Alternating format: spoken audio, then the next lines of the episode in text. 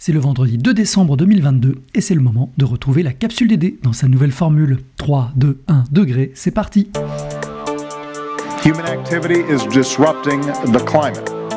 It came out looking like a donut. Que même dans les pays les plus riches, euh, on n'est pas prêt au climat d'aujourd'hui et sa variabilité. Vous pouvez bifurquer maintenant.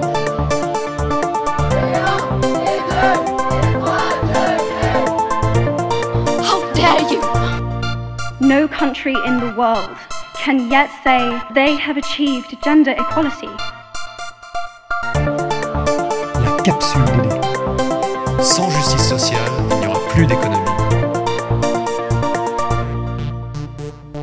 Au menu cette semaine, l'idée qui transforme, réduisons l'empreinte carbone de nos usages numériques. Le portrait de la capsule, Natacha Demailleux, jeune photographe. Et la carte blanche à Adrien Braque, responsable du Makerspace sur le campus de la Salamien.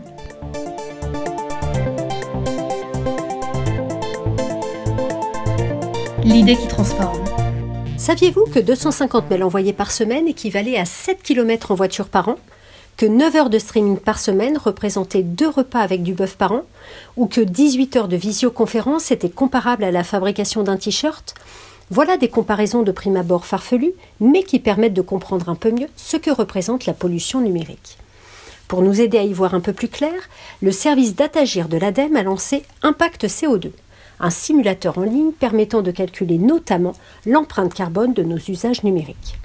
Comment ça marche? Il suffit de rentrer le nombre de mails envoyés par semaine ainsi que les heures de streaming et de visioconférence. Le site calcule alors l'équivalent en émissions de CO2 par an. Impact CO2 est un outil ludique et informatif.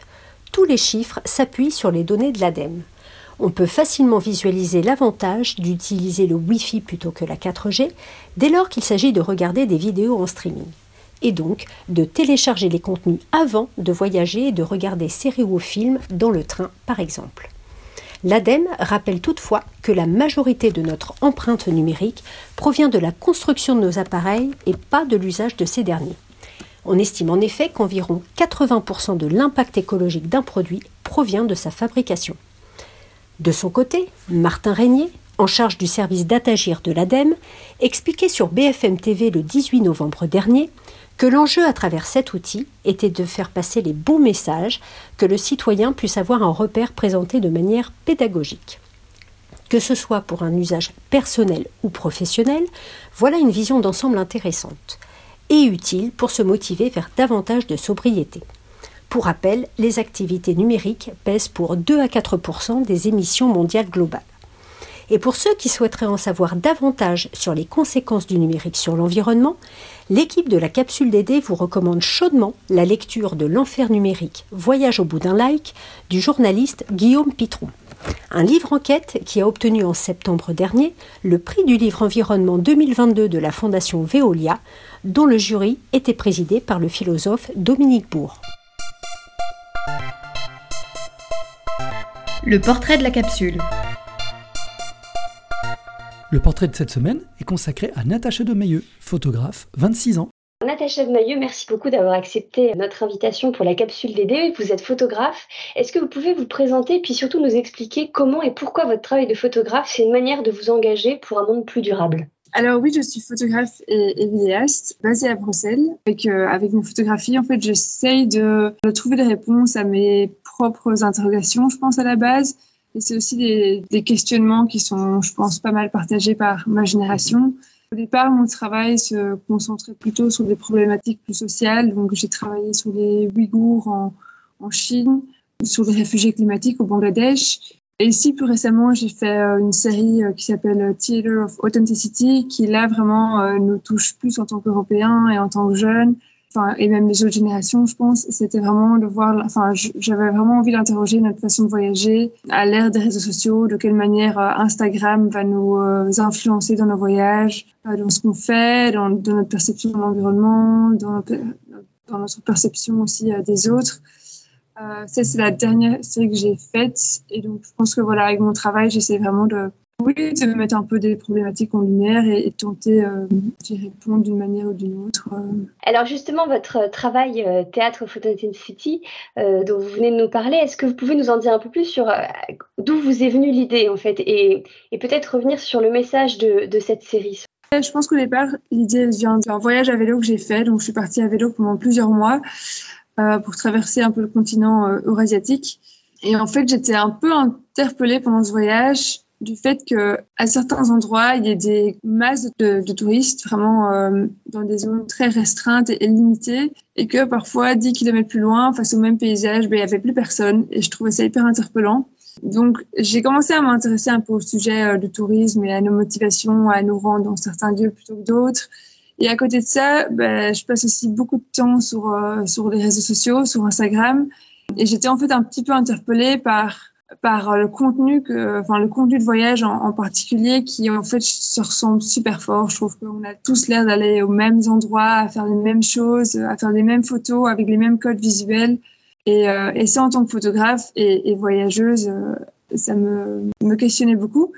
Donc, je pense que l'inspiration pour commencer ce travail, il, était là, dans l'influence des réseaux sociaux et Instagram, et en particulier la géolocalisation sur Instagram qui va justement peut-être nous pousser ou, rendre des lieux super populaires et nous pousser tous un peu au même endroit. Et, euh, et alors de manière plus générale par rapport au travail, quel, quel a été peut-être le déclic euh, pour vous, pour vous mobiliser et ce qui, vous, ce qui a fait que vous avez pu vous dire, moi aussi j'ai les moyens de bouger les lignes avec mon travail de, de photographe? Est-ce qu'il y a eu un, un moment un peu clé où, vous vous êtes dit c'est le moment de passer à l'action Je ne sais pas s'il y a vraiment eu un déclic. Euh, je pense qu'en tout cas, ce qui m'a fort marqué, en tout cas, euh, quand, j'ai voyagé justement euh, à vélo, c'est, justement ce voyage à vélo, je pense, qui m'a, qui m'a, qui m'a interrogé sur notre manière de, vivre, de consommer. Ça m'a permis de prendre pas mal de recul par rapport à mes habitudes. Et à ce moment-là, je savais aussi vraiment que j'avais envie de devenir photographe. Et c'était hyper important pour moi d'avoir un travail qui avait du sens Natacha, on vous remercie beaucoup pour euh, votre témoignage et je vous invite à aller vous rendre sur le site de Natacha, natachademailleux.com, pour découvrir son travail et notamment la série The Theater of Authenticity.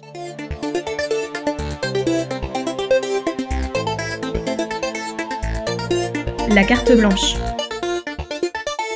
carte blanche cette semaine à Adrien Braque, responsable du Makerspace du campus du Nila Salamien. Bonjour, je m'appelle Adrien Braque et je suis responsable du Makerspace sur le campus d'Amiens. Le Makerspace, c'est quoi? C'est un espace de co-conception et de prototypage intégré au sein du Nila Salamien. Il est ouvert librement au public du campus, à savoir les étudiants et le personnel. Dans ce lieu, on va y retrouver des machines comme des imprimantes 3D, des découpeuses laser, des fraiseuses ou des machines de thermoformage. Toutes ces machines, lorsqu'elles vont être utilisées pour réaliser des prototypes, vont générer des déchets. Et il était intéressant pour nous d'imaginer comment les limiter et comment faire en sorte de réutiliser ces déchets pour créer d'autres pièces. Pour cela, nous avons identifié plusieurs projets et plusieurs solutions que nous commençons à mettre en place dès cette année. Premièrement, nous réutilisons les derniers morceaux de bobines afin de réaliser des pots et des contenants divers qui peuvent être arrêtés en cours d'impression et qui nous permettent de ranger les outils et quincailleries du lieu.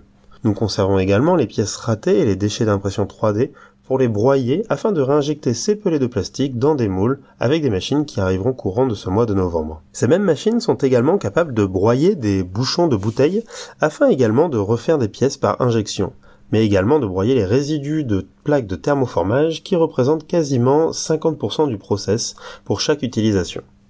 Si on reste sur le sujet des bouteilles en plastique, les étudiants de l'association Unimakers, en lien avec le Makerspace, sont en train de travailler sur un projet de recyclage des bouteilles en PETG pour créer du filament d'impression 3D. Enfin, nous utilisons du carton d'emballage et de récupération pour réaliser tous les prototypes de découpe laser avant de travailler avec des matériaux plus nobles entre guillemets et plus chers comme le bois ou l'acrylique. Cela limite le risque d'erreur et donc de gaspillage de matières premières. Et pour ce qui est du carton de prototypage déjà découpé au laser, un projet étudiant est également en cours afin de broyer ce carton et de l'utiliser en moulage pour la réalisation de petits objets. Il y a encore plein d'aspects à améliorer dans ces différents process que l'on met aujourd'hui en place, mais au fur et à mesure de nos recherches, il est clair que nous avons la possibilité avec un outil tel que ce Makerspace de continuer de proposer des moyens de prototypage et d'apprentissage par le faire tout en ayant une démarche responsable en ce qui concerne nos créations. C'était la Capsule DD, le podcast de la durabilité dans l'enseignement supérieur. Merci à Natacha Demayeux et Adrien Braque pour leur participation. Merci également à l'équipe de la direction de la transformation écologique et sociétale d'Uni-la-Salle, Nathalie, Iris, Cécile, Caroline, Thomas et Geoffroy. On se retrouve dans 15 jours. Et d'ici là, vous pouvez méditer cette pensée attribuée à Victor Hugo. L'utopie, c'est l'avenir qui s'efforce de naître. La routine, c'est le passé qui s'obstine à vivre.